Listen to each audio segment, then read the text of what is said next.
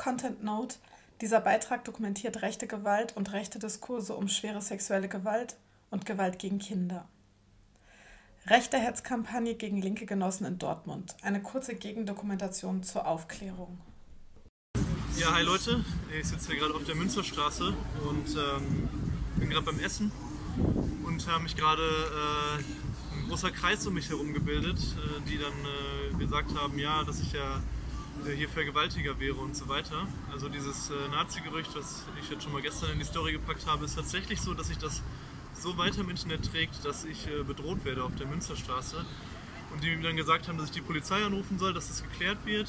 Und ähm, jetzt musste ich sozusagen aus der Situation heraus eine Anzeige stellen äh, wegen äh, Rufmord, äh, was äh, gegen mich läuft. Ich bin echt mega geschockt, muss ich sagen. Also sowas ist mir auch noch nicht passiert. Also äh, Chapeau, liebe Nazis, das habt ihr an der Stelle mal wirklich äh, so hingekriegt, dass hier tatsächlich irgendwelche wirren Folgen äh, für mich entstehen. Äh, ja, mal gucken, wie sich das noch weiterentwickelt.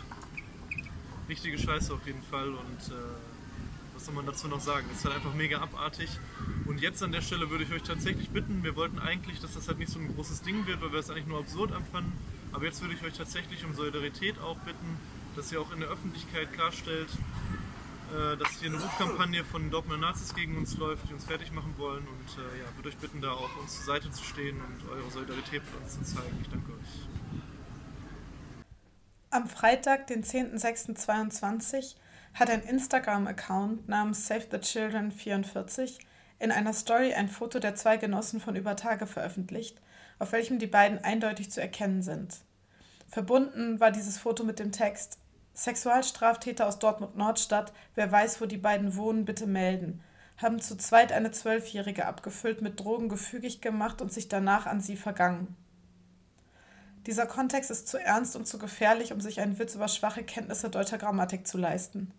Denn wenig später wurde einer der beiden Genossen beim Abendessen in einem Restaurant in der Nordstadt von einer Gruppe umzingelt und bedroht, die ihn auf Basis dieser Kampagne als vermeintlichen Gewalttäter identifiziert haben.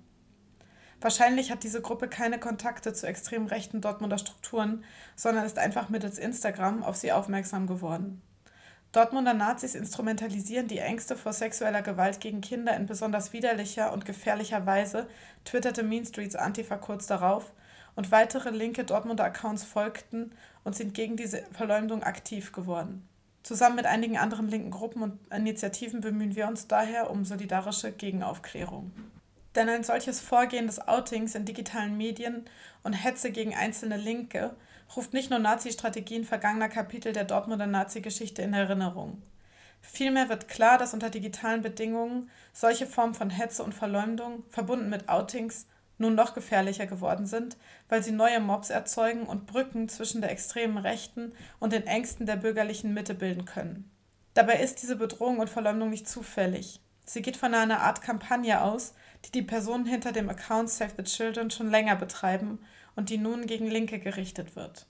Danke Antifa also für die Recherchearbeit, die die Strukturen hinter diesem Social-Media-Account aufdeckt. Bekannt ist, dass zu der Gruppe, die hinter dem Account steckt, zwei Personen gehören, die sich dem Genre des sogenannten Pedo-Hunting zuordnen und damit bereits straffällig geworden sind.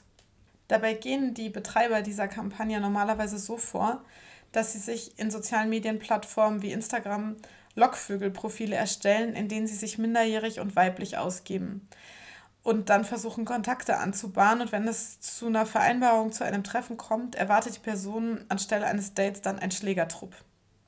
In einem Weißartikel wurde ein ähnliches YouTube-Netzwerk dieser Art beschrieben. Die Videos der Pedo-Hunters sind aufgezogen wie eine Mischung aus Actionfilmen und Dokuserien wie Dog, der Kopfgeldjäger. Inszeniert mit Drohnenaufnahmen, martialischer Musik, lauten Motorengeräuschen, Voice-Over im Stil von Batman. Das sensible Thema sexualisierter Gewalt gegen Kinder und Jugendliche wird als Unterhaltungsformat inszeniert. Mindestens in einem Video sind zudem Mitglieder der W23-Bruderschaft dabei, die laut Selbstbeschreibung für sogenannte wahre Werte einsteht und auf deren Instagram-Account auch eine Person mit einem Shirt der Neonazi-Marke Thor Steiner zu sehen ist. Tatsächlich posen die Macher dieses Accounts online in Szenen heroischer Männlichkeit mit ihren Insignien in Form von Messern, Macheten, Baseballschlägern und Kampfhunden sowie offensichtlichen Nazi-Tattoos. Mindestens einer von ihnen saß mittlerweile in Haft, weil er Menschen schwer verletzt hat. Die Migrationsgeschichte einer der Betreiber ist kein Hindernis in diesen Netzwerken. Das Framing vermeintlicher Sexualstraftäter ist dabei ein wesentliches Werkzeug rechter Gewalt, ein fast schon klassisch rechtes Narrativ, das den vermeintlichen Schutz von Kindern zur Legitimation von Forderungen etwa der Todesstrafe macht. Die Aufklärung über die Strukturen hinter dieser verachtungswürdigen Kampagne ist wichtig. Sie zeigt, dass sich einmal mehr hinter dem Narrativ des Schutzes von Kindern ein gewaltgieriges Spektrum Legitimation verschafft, ihren Muskel- und Waffenfetisch auszuagieren und diese Gewalt auch noch moralisch rechtfertigt. Zudem stellen diese Praktiken einen Aufruf zur Gewalt und Diffamierung durch die Zivilbevölkerung von vermeintlichen SexualstraftäterInnen dar, die scheinbar die Arbeit erfolgloser Ermittlungsbehörden selbst in die Hand nehmen würden. Dabei werden die Stimmen und Erfahrungen Betroffener sexueller Gewalt und sexuellen Missbrauchs einmal mehr verdeckt und zudem jede praktische progressive Arbeit von Prävention und Schutz unterlaufen.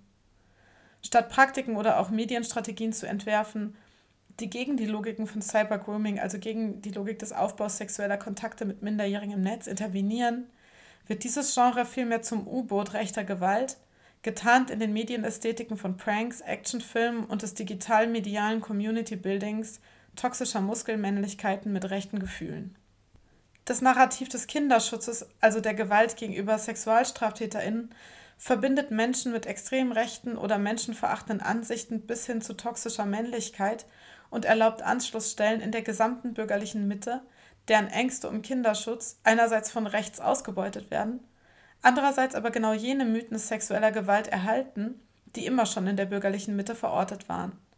Denn das Genre der Pedohans ist nicht nur so sehr ästhetischer Gewaltexzess auf Social Media, subjektiviert die Figuren rechter Männlichkeit, sondern ebenso ein Effekt der verallgemeinerten Mythen sexueller Gewalt, bei denen die Täter plötzlich immer woanders und nicht in den Familien und sozialen Nahbeziehungen zu finden sind und die Taten immer woanders auf den dunklen Straßen und Parkplätzen stereotype Anbahnungsorte erscheinen und eben nicht zu Hause und in Sozial- und Bildungsinstitutionen zu finden wären. Und die Frauen und Kinder bleiben in ihren stimmlosen und jeder Handlung beraubten Positionen, die ihnen die patriarchale Gesellschaft zuzuweisen versucht. Das sind die gesellschaftlichen Ressourcen für potenziell extrem gefährliche radikal rechte Hetzstrategien gegen Linke und andere andere, die sich die Bedingungen sozialer Medien zunutze macht und die emergenten Potenziale von digitalem Faschismus zu Ressourcen rechter Gewalt und rechten Terrors machen kann. Wir werden konzentriert beobachten müssen, wie sich diese Tendenz weiterentwickelt.